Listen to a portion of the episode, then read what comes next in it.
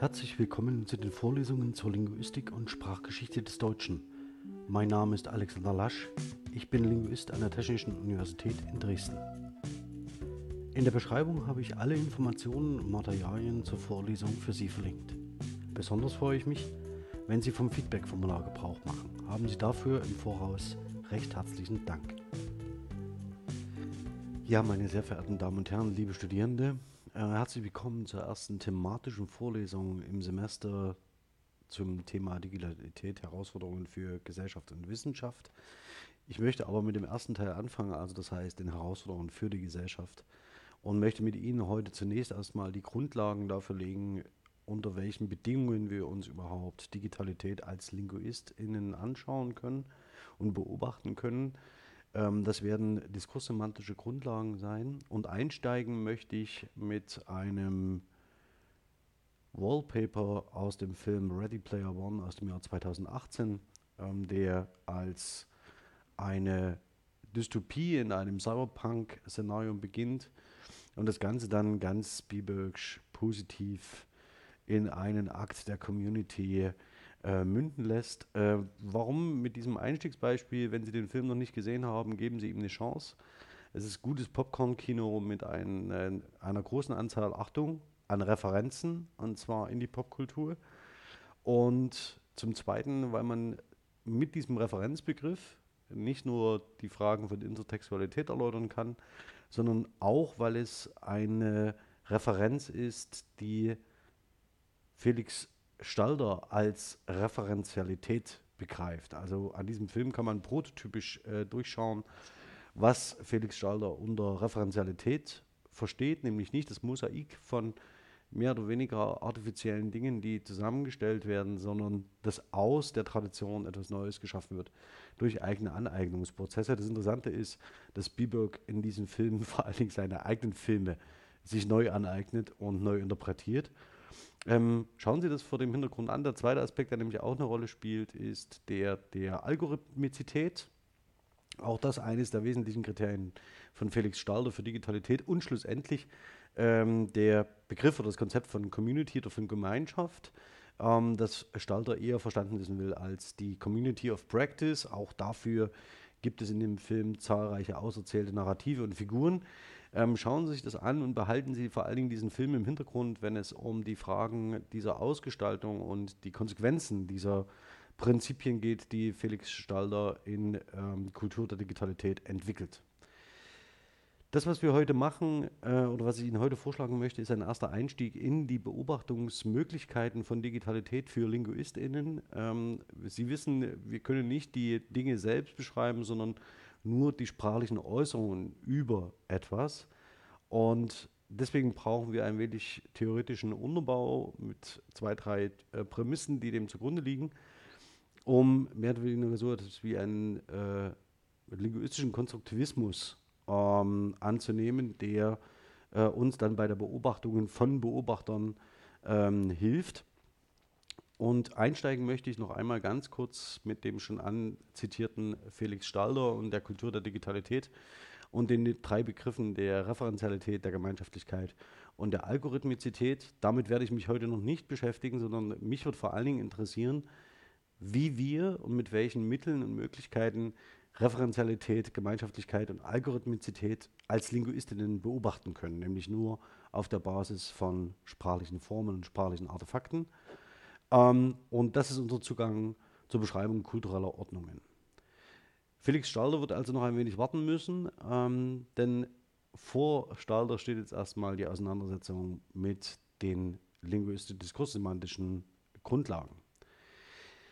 Ja, daran hat sich im Wesentlichen die ganzen Jahre, ob aller Studien und Einzelentwicklungen, nichts geändert. Empfehlen muss man im Bereich der Diskurslinguistik immer noch Spitzmüller-Warnke von 2011 mit der Einführung in die Diskurslinguistik und vor allen Dingen Thomas Nier 2014 die Einführung in die linguistische Diskursanalyse, die etwas griffiger ist und sie schneller an den Gegenstand heranführt. Thomas Nier ist außerdem Politolinguist, das heißt, er arbeitet in dem Feld, was hier uns in dem ersten Teil der Vorlesung besonders interessieren wird, wenn es um die Herausforderungen der Digitalität für die Gesellschaft geht.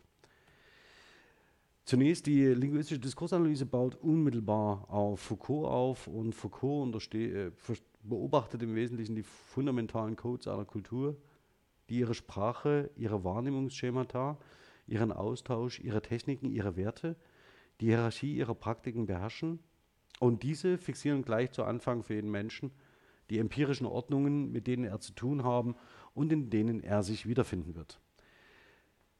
Wenn Sie sich das Ausgangszitat von Felix Stalder noch einmal in Erinnerung rufen, dann sehen Sie im zweiten Teil dieses Textes, ich gehe noch mal ganz kurz zurück, im zweiten Teil dieses Textes offenbar so etwas wie eine Entwicklung, die etablierte kulturelle Ordnungen, also die alten kulturellen Ordnungen, zum Einsturz bringen.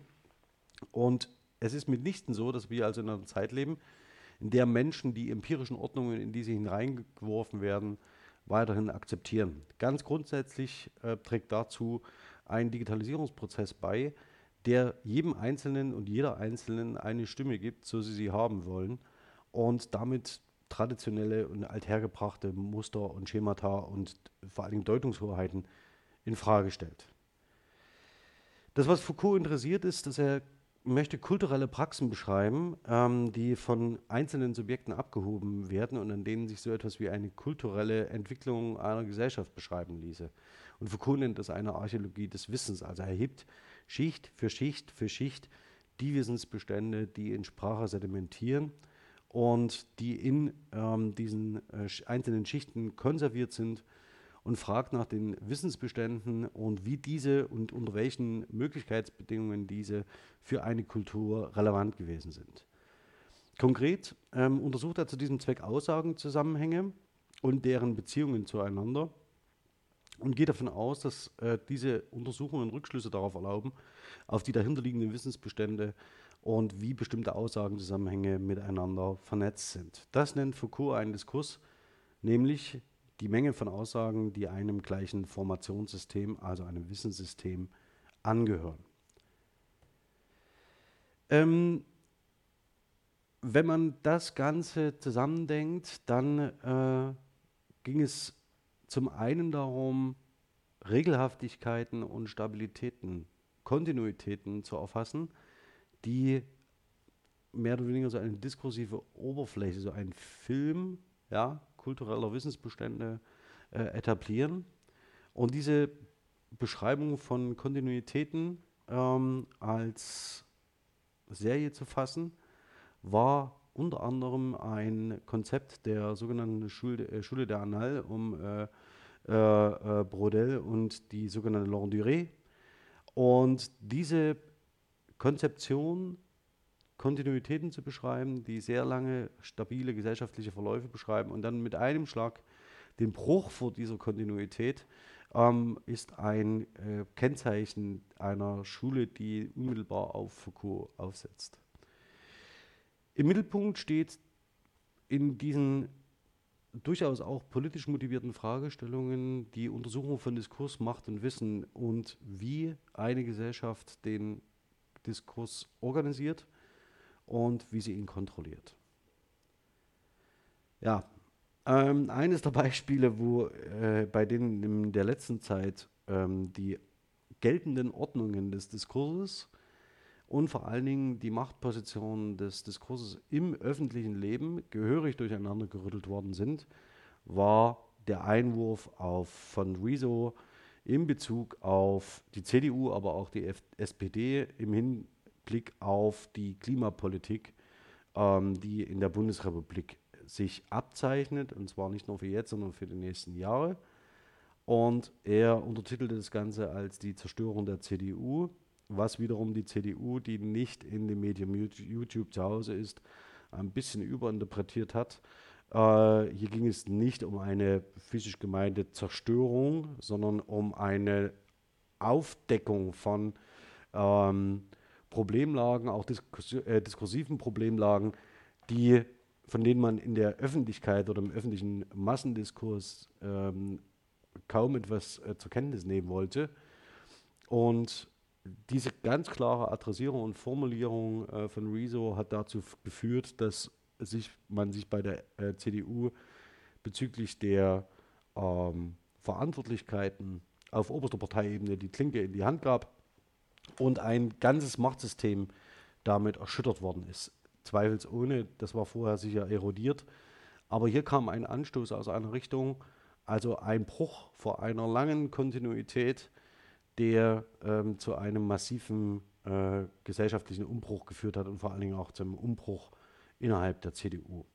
Wir sehen es, äh, Rezo ist nicht irgendwer, sondern dieses Video wurde insgesamt anderthalb Millionen Mal geliked, äh, 17 Millionen Mal aufgerufen und er hat eine entsprechende Reichweite, die weit über den örtlich gebundenen Stammtisch hinausgeht. Wie ist das möglich?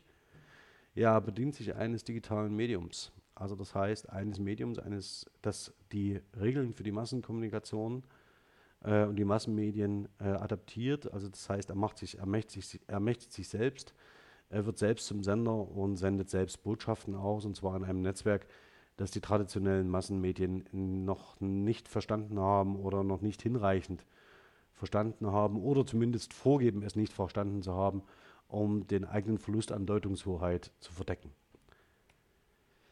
Gleiches gilt für Greta Thunberg, ähm, die im Wesentlichen mit ihrer Hartnäckigkeit ähm, das politische Establishment äh, sehr in Verlegenheit bringt und entsprechend zahlreiche Gegenreaktionen auf den Plan ruft, die, die nur wiederum deutlich machen, wie verletzlich ein, das politische System im Hinblick auf die Klimafrage ist.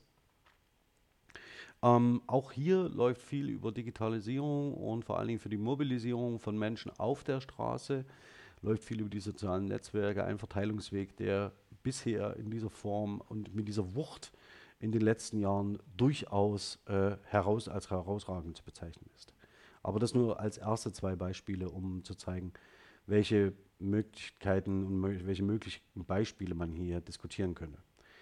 Das Ganze äh, in der Diskursanalyse dreht dann äh, Dietrich Busse ein wenig weiter, 1987. Und er beschreibt nicht nur Wissen und Wissensbestände, die in Sprache sedimentieren, die man Schicht für Schicht freilegen kann, sondern er macht auch deutlich, dass Sprache selbst wiederum wissenskonstituierendes Element ist und selbst Wissen schaffen kann, das dann wiederum sedimentiert.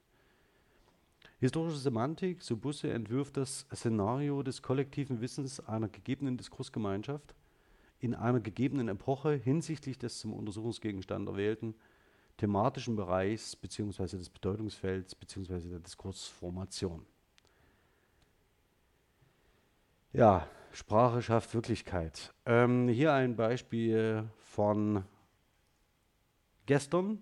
Ja, ähm, Sie haben bestimmt am Wochenende mitbekommen, dass äh, die Lockerung der Beschränkungen, der Ausgangsbeschränkungen im Kontext der äh, Corona-Pandemie in den sozialen Netzwerken durchaus kritisch diskutiert werden und durchaus kontrovers diskutiert werden. Und besonders herausstach aus meiner Sicht ähm, ein Statement, das äh, es in die überregionale Presse geschafft hat, und zwar von Armin Laschet, der die Öffnung von Möbelhäusern in NRW damit verteidigte, dass NRW ein Land der Küchenbauer sei. So etwas hört man tatsächlich sehr, sehr selten und ähm, damit, auch wenn Sie das bisher noch nicht wussten, dass NRW das Land der Küchenbauer sei, jetzt wissen Sie es. Ähm, und mit dieser Äußerung schafft er eine Art von Wirklichkeit, die in dieser Form vorher noch nicht existierte. Ich habe NRW mit sonst was äh, in Verbindung gebracht, aber nicht äh, als Land der Küchenbauer. Und ich bin gespannt, wie lange sich das hält und ob man nicht äh, irgendwann in einer äh, Diskussion äh, tatsächlich hört, äh, XY käme aus dem Land der Küchenbauer. Warten wir es ab. Ist vollkommen offen. Was allerdings auch sprachlich möglich ist und womit man auch sprachlich Wirklichkeiten schaffen kann, ist, äh, sind, ist der Bereich der sogenannten Verschwörungsmythen. Bitte nie Verschwörungstheorien, sondern immer Verschwörungsmythen. Auch im Kontext von Corona. Hier geht es im Wesentlichen immer um die Mutmaßung, dass irgendwer zwar nicht in der Lage sei, selbst geschriebene Websites abzuschalten, aber mittels zum Beispiel eines Virus die neue Weltordnung äh, etablieren möchte. Das ist im Wesentlichen nichts Neues und Corona bietet, äh, bildet da keine Ausnahme, sondern markiert eher wieder einen traurigen Höhepunkt, dem, bei dem man wieder beobachten kann, wer sich alles wie von etablierten ähm, Nachrichtensystemen und der etablierten Konstruktion von Wirklichkeit ähm, zurückzieht und eine sogenannte alternative Wirklichkeit etabliert, obwohl die nicht tatsächlich alternativ ist, sondern für sich selbst Deutungshoheit beansprucht und der anderen äh, Sichtweise die Deutung oder die Hoheit und die Meinungshoheit und die Wahrheit vor allen Dingen die Geltung abspricht.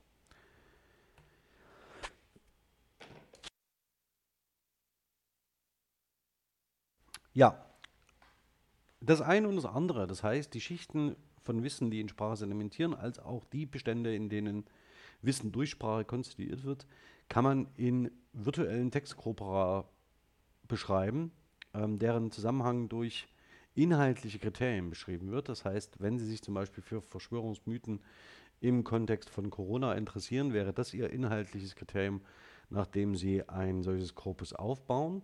Und genau so werden wir in der Vorlesung verfahren, um der Kultur der Digitalität auf den Grund zu gehen hinsichtlich von Referenzialität, Gemeinschaftlichkeit und Algorithmizität. Ähm, die unterschiedlichen Korpusarten äh, und Korpuszusammensetzungen müssen jetzt hier nicht interessieren. Zentral ist aber mit Busse, dass man das vorausgesetzte Wissen an sogenannten semantischen Grundfiguren beschreiben möchte, die dann später äh, äh, Martin Wengeler als Topoi beschreiben wird. Eins mir sehr wichtiges, äh, eine mir sehr wichtige Setzung ist eine von äh, Fritz Hermanns mit der Sprachgeschichte als Mentalitätsgeschichte. Das Ganze zwar in einem historischen Kontext gemeint, aber es geht im Wesentlichen darum, dass er der Auffassung ist, dass man anhand von sprachlichen Äußerungen oder vom Sprachgebrauch einer Gemeinschaft durchaus auf kollektive Denkmuster des Fühlens, Wollens dieser Gemeinschaft schließen kann und dass man den Sprachgebrauch als Teil einer Lebensform mit Wittgenstein auffassen kann, der zum Königsweg der wissenschaftlichen Erkenntnissen von Mentalität erklärt wird.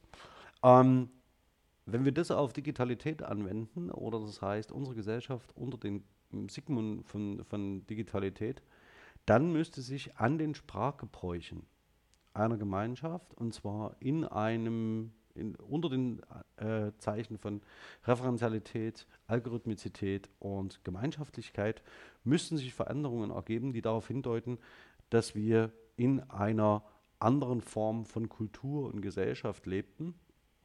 Und da bin ich gespannt, auf welche Art und Weise ich Ihnen das zeigen kann. Ähm, wenn man das Ganze zusammennimmt, dann kann man unter Mentalitäten von Gruppen im Sinne der Mentalitätsgeschichte gemeinhin Denkgewohnheiten bzw. gewohnheitsmäßige Gedanken und Dispositionen, nämlich das Gewohnte fortzusetzen, verstehen. Ähm, wenn Sie das auf zum Beispiel Rezo und auf Greta Thunberg beziehen, werden Sie sehr schnell feststellen, dass genau die das Gegenteil gemacht haben, äh, indem es zum Beispiel nicht darum ging, das Gewohnte fortzusetzen, sondern mit dem Gewohnten zu brechen. Und wie gelingt Ihnen das? Ähm, das gelingt Ihnen im Wesentlichen durch äh, mediale Verbreitung und vor allen Dingen mit Kenntnis und eine, hohe Medienkompetenz ähm, mit der Verbreitung Ihrer Botschaften in den sozialen Netzwerken. Das heißt, Sie bedienen sich genau der Distributionswege, die den alten Kulturen verschlossen sind. Ja, ähm, ein Beispiel, an dem man das mal sehr, sehr gut zeigen kann, ist, wie sich bestimmte Begrifflichkeiten, auch sprachlicher Natur, ähm, äh, wiederum nicht äh, im Zusammenhang jetzt mit Bildern und multimodal verstanden, in den sozialen Netzwerken ausbreiten. Sehen hier den etwas schwierigen Begriff der Öffnungsdiskussionsorgie. Äh, den hat äh, Angela Merkel in einem Fernsehinterview verwendet, um eben auf solche ähm, äh, Vorstöße wie von Armin Laschet zu reagieren. Also Sie wissen, das ist der Ministerpräsident aus dem Land der Küchenbauer. Und damit natürlich einen eigenen Punkt gegenüber, oh, einen eigenen Punkt gegenüber, jetzt habe ich meine Brille kaputt gemacht, einen eigenen Punkt gegenüber, jetzt müsste ich mich ohne Brille erstmal aushalten, ähm, die also damit einen eigenen Punkt setzt und ganz klar ihre äh, Position und ihre Macht demonstriert aus der Institution heraus, äh, dem Schwergewicht ihres Amtes ähm, in Berlin. Nun ist NRW sehr weit weg und man wird sehen, welcher dieser beiden Setzungen, also welche diese beiden ähm, Setzungen aus der jeweiligen Diskursposition heraus im Diskurs die Hoheit äh, behalten und vor allen Dingen ähm, die Möglichkeit haben, sich durchzusetzen. Und beide wählen dafür zum Beispiel Formen der sozialen Netzwerke. Also die äh, Kanzlerin hat ähm, macht äh, Pressekonferenzen, von denen sie ganz genau weiß, die werden bei Twitter eingestellt, die werden bei äh, Laufen über die Tagesschau und so weiter und so fort. Sie wendet sich selbst in Videoansprachen ähm, an die Bürgerinnen und Bürger und ähm, ist in den letzten immer ein wenig stiller geworden in den letzten Monaten. Wenn es darauf ankommt, mischt sie sich aber wie hier zu sehen ein und ähm, wird, findet natürlich ihre Nachfolger in den sozialen Netzwerken. Ähm, die sich sofort sichtbar machen als diejenigen, die diese Position vertreten. Und wir haben, was wir dann beobachten können, so etwas wie eine Lagerbildung, die allerdings nicht mehr nur auf Twitter und nicht mehr auf Facebook, nicht mehr nur auf Facebook oder auf Instagram erfolgt, sondern wir haben eine Lagerbildung, die sehr stark auch in den öffentlichen Diskurs zurückwirkt und ähm, durch eine sehr starke Polarisierung gekennzeichnet ist. Ähm, ich wüsste nicht, ob wir intelligent genug sind, ähm, dass das in den nächsten Jahren anders wird. Ja, was eng jetzt damit zusammenhängt, ich hatte es schon zweimal erwähnt, ist der Begriff der sogenannten Diskursakteursrolle. Das heißt, dass ein Akteur in einem Diskurs unter bestimmten Regeln spielt und vor allen Dingen seine Position selbst expliziert und von anderen in seiner Position bestätigt wird und wiederum selbst so bezeichnet sind. Ähm, wenn wir also so wollen, wären Armin Laschet und ähm, Angela Merkel Vertreter eines politischen Systems, sind Berufspolitiker und sie agieren als Akteure in diesem ähm, Feld und in diesem kommunikativen Feld, das eigenen Regeln genügt. Was wir aber auch gesehen haben, dass sie äh, Rezo sich nicht als Akteur in diesem Feld äh, beschreibt und in seiner Selbstwahrnehmung auch nicht zu diesem äh, kommunikativen Feld gehört, aber dennoch mit einem Schlag auf das äh, Kommunikationsfeld Politik wirkt als Akteur äh, mit unglaublicher Wucht ähm, und die dortigen Kommunikationsregeln mit einmal außer Kraft setzt. Ähm, das lässt sich an diesen Beispielen sehr, sehr schön ähm, zeigen. Und ähm, ich meine auch, dass wenn sich jetzt jemand, einer der sogenannten Influencer, in die aktuelle Debatte einschalten würde und massenmedial wahrgenommen würde, ähm, würde sich auch die äh, Kommunikation in Zeiten der äh, äh, Corona-Pandemie wesentlich von der unterscheiden, wie wir sie jetzt haben. Jetzt im Moment, um nochmal ganz kurz zurückzugehen, zeige ich Ihnen das hier, geht es im Wesentlichen, ging es in den letzten Tagen um einen Expertenstreit, um die Qualität von Studien und ähm, die Rolle der Wissenschaft in dem ganzen ähm, System, das jetzt zu mehr oder weniger politischen Konsequenzen führt oder eben nicht. Ähm, unter uns gesagt, auch diese Zuweisung und die Heterostereotypie, mit der man Wissenschaftler bezeichnet oder mit der man Politik bezeichnet oder Journalismus bezeichnet, ähm, zeigt viel davon, wer wie an welcher Stelle als Akteur in seinem Diskurs äh, versucht, die Deutungshoheit an sich zu reißen. Ja, einer der ganz Großen in diesem Bereich ist zweifelsohne Christian Lindner, der es immer wieder schafft, äh, sich in die tagesaktuelle äh, Politik einzumengen mit sehr sonderbaren Statements. Ähm, sonderbar deshalb, weil man, weil er kommunikativ selten anschlussfähig ist mit dem, was er sagt. Also er hat eigentlich immer das Talent, sich als politisch smart inszenieren zu wollen, indem er sich außerhalb der je aktuell geltenden Kommunikationsregeln bewegt. Das Ganze kann natürlich eine clevere Strategie sein, ist aber vor allen Dingen in Zeiten von Digitalisierung insofern gefährlich, als er zum Beispiel nicht mehr nur vor einer Versammlung von 50 Mitgliedern der FDP spricht, sondern es durch Videoaufnahmen und Tweets von solchen Versammlungen sehr schnell dazu kommen kann, dass man in der Öffentlichkeit ähm, sich äh, zu rechtfertigen hat für die eine oder andere äh, Äußerung, die man getätigt hat. Und das Problem bei Christian Lindner ist, wer gern provoziert, bei dem erkennt man nicht mehr zwingend, ähm, ob er einen geschlossenen Adressatenkreis damit meinte oder pauschal einfach mal alle. Ähm, zuletzt aufgefallen, weil wir die Klimaschutzdebatte hatten, ist er durch äh, ein Statement, Klimaschutz ist was für Profis und meinte damit das politische System. Das ist eine Selbstzuweisung, die ähm, höchst riskant ist, ähm, denn das politische System ist vor allen Dingen durch die Aushandlung von Machtstrukturen definiert und nicht durch die Frage, ob man ein Profi in Frage Klimaschutz sei. Das kann schon sein, dass man sich dieses Wissen aneignet. Allerdings ähm, ist Politik ein Spiel um Macht und das ist es immer auch gewesen. Und die Sachfragen spielen freilich auch eine Rolle, aber die Sachfragen führen nie dazu, dass man zum Beispiel die Expertise eines Klimaforschers oder einer, eines äh, Hydrologen zum Beispiel ja, ähm, erwirbt, sondern man entscheidet bestenfalls aus einer machtvollen Position heraus auf der Basis von Empfehlungen. Und es ist äh, nicht dramatisch, aber ähm, die Setzung hier, dass er sich selbst als Profi bezeichnet, ähm, in Klimaschutzfragen ist äußerst strittig. Er könnte sich als Profi in Entscheidungen über Klimaschutzfragen inszenieren. Ja, ähm, was jetzt schon gerade angeklungen ist, ist dass der Zusammenhang von Sprache und Macht, nämlich dass Macht ein Ensemble von Handlungen meint, die sich auf mögliches Handeln beziehen, auf mögliches Handeln richten und Macht operiert in einem Feld von Möglichkeiten für das Verhalten handelnder Subjekte. Wenn man also von einem Machtwort spricht, also die Kanzlerin spricht ein Machtwort, ähm, Eröffnungsdiskussionsorgien, ja, das ist ein solches Machtwort, dann handelt sie im Hinblick auf anderes Handeln und versucht das zu reglementieren. Sie bietet Anreize, sie verleitet, sie verführt. Also Laschet mit dem Land der Küchenbauer verführt zum verkaufsoffenen Sonntag. Sie erleichtert oder erschwert, sie erweitert Handlungsmöglichkeiten oder schränkt sie ein, sie erhöht oder senkt Wahrscheinlichkeit von Handlungen und im Grenzfall erzwingt oder verhindert sie Handlungen, aber stets richtet sie sich auf handelnde Subjekte, insofern sie handeln oder handeln können. Sie ist auf Handeln gerichtetes Handeln. Weshalb ist es wichtig? In einer Kultur der Digitalität ist es zwar immer noch so, dass Handeln, also Macht auf Handeln gerichtetes Handeln ist, allerdings ist die Frage, wer hat Macht?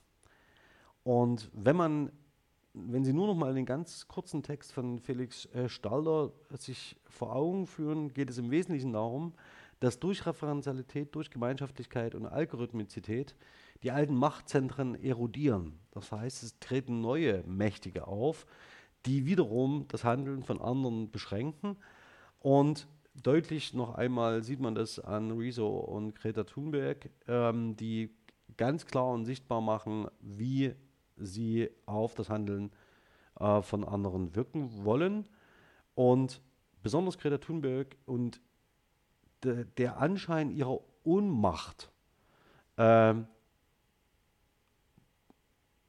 stört die Machtposition der Mächtigen oder macht diese besonders transparent und sichtbar. Ähm, und deswegen ähm, reagieren, reagiert der ein oder andere so gereizt auf sie. Ja, nun ist es so, dass ähm, hier mit Macht äh, kein äh, ideologischer Begriff gemeint ist, also, die Kategorie Macht ist grundsätzlich keine ideologisch wertende, sondern prinzipiell deskriptiv. Also Linguistik beschreibt nur ähm, das, was ein Machtgefüge ist. Sie wertet nicht.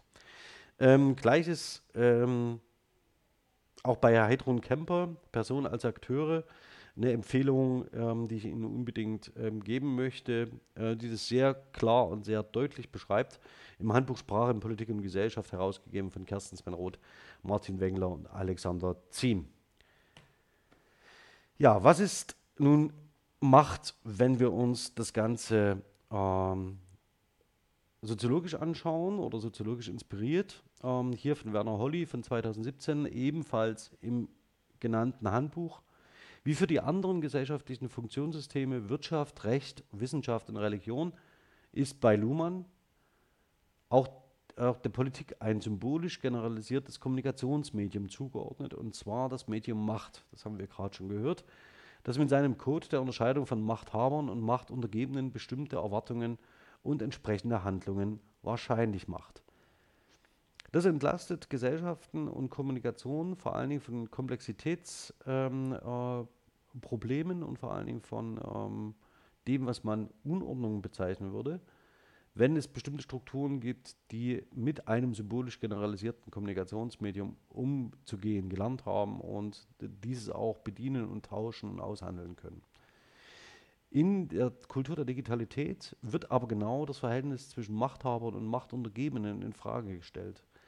Und wir werden uns in der Vorlesung genau diese Prozesse anschauen. Die Beispiele, die ich Ihnen genannt habe, denken Sie daran durch ähm, machen genauso etwas deutlich. Und es gibt natürlich auch die ohnmächtigen Machthaber, die sich dieser Entwicklung entgegenstellen wollen. Das heißt, die, die ihre Position halten wollen und sich nicht mit der Vergemeinschaftung von Macht und mit der Etablierung neuer Machtzentren ab, ähm, zufrieden geben wollen, das ähm, scheint manchmal aus den Äußerungen von Christian Lindner zum Beispiel zu sprechen. Das heißt, diese Verbissenheit auf einer bestimmten politischen Position ähm, die dann dazu führt, dass man sich dazu hinreißen lässt, den politischen Gegner zu diskreditieren.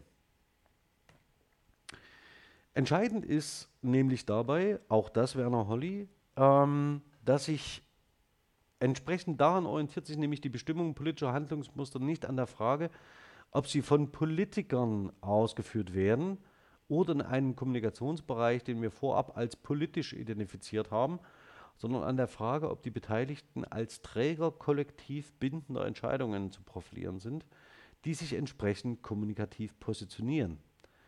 Das heißt, man ist nicht Politiker, weil man einem politischen System angehört, sondern ist, man ist politisch motiviert oder man handelt mit dem symbolisch generalisierten Medium Macht, wenn man als Träger kollektiv bindende Entscheidungen profilieren kann.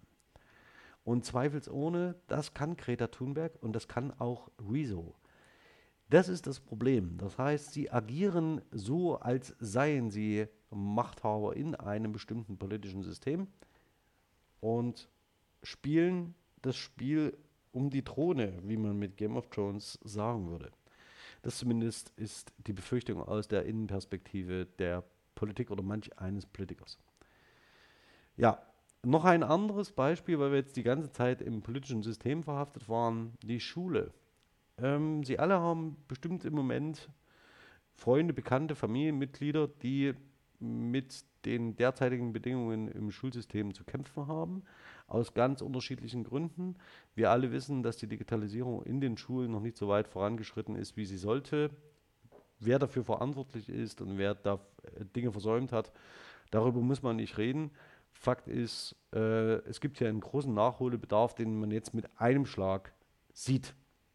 Nichtsdestotrotz gibt es immer noch ähm, äh, Kolleginnen und Kollegen, die entweder in den Ministerien oder den Ämtern oder in den Schulen selbst der Auffassung sind, ja, so dramatisch sei das alles nicht, sondern versuchen aus der Not nur eine Tugend zu machen und reden nicht über Digitalisierungsversäumnisse oder über den Gewinn und die Chancen von Kultur und der Digitalität, sondern sie halten an dem, was da gewesen ist, an den alten kulturellen Ordnungen, an den alten Codes fest, so dass es manchmal sehr bizarre Blüten treibt. Hier ein Beispiel von Axel Kromer, ähm, der auch ab und zu mal gefragt wird, woher denn er immer diese absurden Beispiele holt.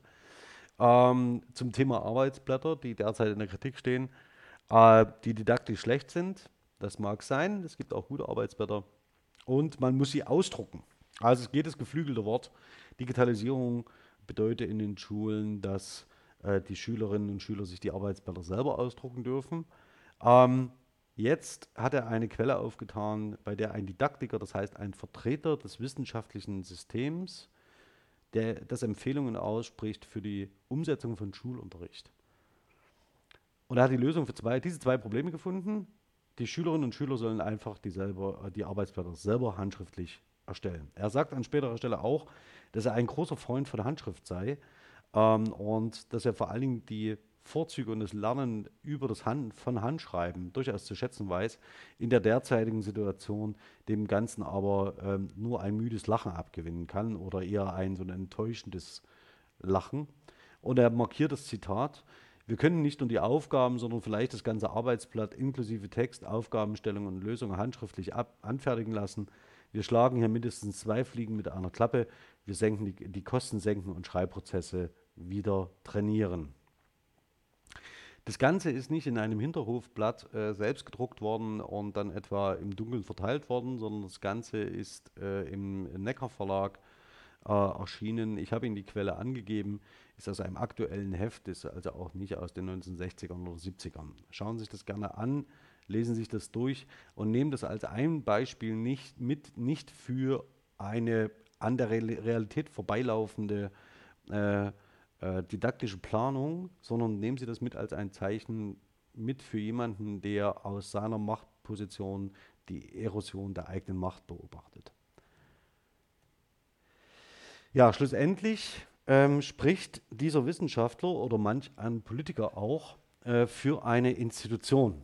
Ähm, Institutionen sind, und das ist eine sehr, sehr umfassende Definition bei Dietrich Busse, ähm, Soziale Tatbestände, das heißt genaue Formen des sozialen Verhaltens, der Interaktion, die verhaltensregulierende Regeln, Konventionen, Handlungsmuster umfassen, also Schule oder Hochschule, und damit als soziale Konventionen dem unmittelbaren intentionalen ändernden Zugriff des einzelnen Individuums entzogen sind. Unter anderem auch deshalb, weil sie meist unbewusst befolgt werden und daher dem Individualbewusstsein extern und häufig nicht zugänglich sind. Das, was wir als Institutionen beschreiben, also als soziale Institutionen, sind die Gemeinschafts- und Gesellschaftsverbünde, die so stark konventionalisiert sind, dass es Regeln und Ordnungen und Konventionen gibt, die alle Mitglieder nicht mehr hinterfragen. Bis ein Individuum kommt und genau dies tut. Und damit meist ähm, die Erosion von geltenden Machthierarchien, Kommunikationshierarchien ähm, in Frage stellt, und zwar massiv in Frage stellt. Und das Ganze passiert in Zeiten der Digitalisierung, in der Kultur der Digitalität entsprechend häufig. Ja, ähm, jetzt habe ich Ihnen so einzelne Schlaglichter auf den Diskursbegriff nach Foucault, also in der germanistischen Linguistik, germanistischen Diskurslinguistik gezeigt. Ähm, und immer noch etabliert für die Beschreibung ist das sogenannte Dimian-Modell, also das Dis Modell der diskursanalytischen Mehrebenenanalyse ähm, die selbst von Busse und Teubert nicht weiterentwickelt werden äh, oder die selbst, ähm, die, das wird von Warnke, Müller, äh, Warnke Spitzmüller entwickelt und die gehen über Busse und Teubert nicht hinaus. Und sie zeigen nur an, dieser, an diesem Modell, was man alles in einer Diskursanalyse berücksichtigen kann. Ich habe mich jetzt im Wesentlichen in der, in der, ersten Darstellung vor allen Dingen auf die Diskursakteure bezogen und die Wissens- und Machtsysteme, die man in einem Diskurs beobachten kann, anhand von sprachlichen Äußerungen und bestimmten kommunikativen Verhaltensweisen, die man von bestimmten Diskursakteuren entweder erwartet oder nicht erwartet. Und genau diese Beschreibungen brauchen wir, um äh, Referenzialität, Gemeinschaftlichkeit und Algorithmizität auf die Spur zu kommen. Das heißt, die können wir nicht als solche beobachten als Linguistinnen und Linguisten, sondern wir müssen sie an sprachlichen ähm, Strukturen, Mustern beobachten, an Sprachgebräuchen und an der Inszenierung, auch sprachlichen Inszenierung von Diskursakteuren. Also denken Sie da an, immer wieder an Christian Lindner, ähm, Klimaschutz ist was für Profis. Das ist eine sprachliche Selbstzuweisung, die er da vornimmt ähm, und sich somit als ein Diskursakteur in einem politischen System äh, selbst markiert und andere, äh, anderen diese Markierung abspricht. Genau, ähm, die theoretischen Modelle, die eingebunden werden können, sind die der Textlinguistik, der Gesprächsanalyse, der Soziolinguistik, der historischen Semantik und der natürlich der Foucault'schen Diskursanalyse. Das Ganze dürfen Sie in einer Vorlesung zur Digitalität äh, gerne erwarten mit maschinellen Verfahren. Ähm, denn die sind hier in diesem Modell noch nicht genannt, ähm, sind aber mittlerweile natürlich die Basis unseres Fachs und so haben wir auch die Brücke von den Herausforderungen für, der, für die Gesellschaft und den Herausforderungen für die Wissenschaft. Ja, einen Überblick über dieses Modell möchte ich Ihnen nicht ersparen. Hier können Sie gerne die Pause drücken und sich das genauer anschauen. Das werden Sie in dieser Vorlesung nicht zum letzten Mal gesehen haben, dieses Modell. Und damit würde ich ganz gern die Einführung an dieser Stelle beenden. Ähm, wir brauchen die diskurssemantischen Grundlagen, um als Linguistinnen und Linguisten, als Beobachter auf Sprachgebräuche zu schauen, aus denen wir konstruktivistisch Rückschlüsse ziehen auf die Formen von gesellschaftlichen Mentalitäten, ja, kollektiven Mentalitäten, wie Fritz Hermanns das genannt hat. Ich freue mich sehr, wenn wir das ab der nächsten Woche tun. Wir werden uns jetzt an Felix Stalders Trias Referenzialität, ähm, Algorithmizität und ähm, Gemeinschaftlichkeit abarbeiten und ähm, dann in einem zweiten Teil der Vorlesungen auf die Herausforderungen für die Wissenschaft schauen. Das Ganze wird von Mal zu Mal äh, verquickter sein. Ähm, ich freue mich, wenn Sie jetzt noch dabei bleiben. Bin gespannt auf Ihre Fragen. Ähm, wir werden jetzt noch in die Videokonferenz gehen und ich hoffe, dass Ihnen dieses Video oder diese Input ähm, Möglichkeiten äh, zum Nachdenken geboten hat, ähm, für sie kommunikativ anschlussfähig ist und sie vor allen Dingen ähm, in äh, eine Lage versetzt, über die Fragen der Kultur der Digitalität nachzudenken und mit mir ins Gespräch zu kommen. In diesem Sinne bin ich Ihr Alexander Lasch und wir lesen und sehen uns gleich und für alle anderen beim nächsten Mal. Bis dahin, schönen Abend noch.